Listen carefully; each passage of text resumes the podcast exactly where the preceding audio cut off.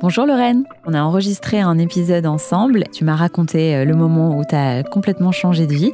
Est-ce que tu te rappelles d'un élément auquel tu as pensé ou qui s'est passé le jour où tu as décidé que tu allais changer de vie?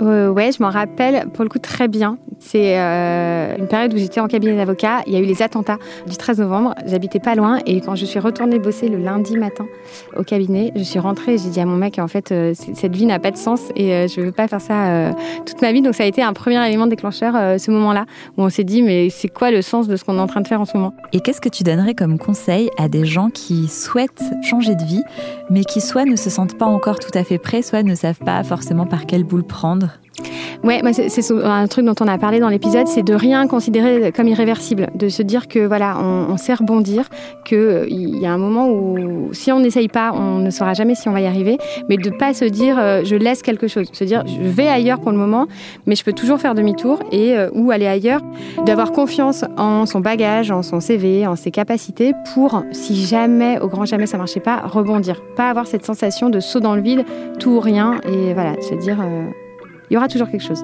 Ok, je te remercie beaucoup. Je t'en prie.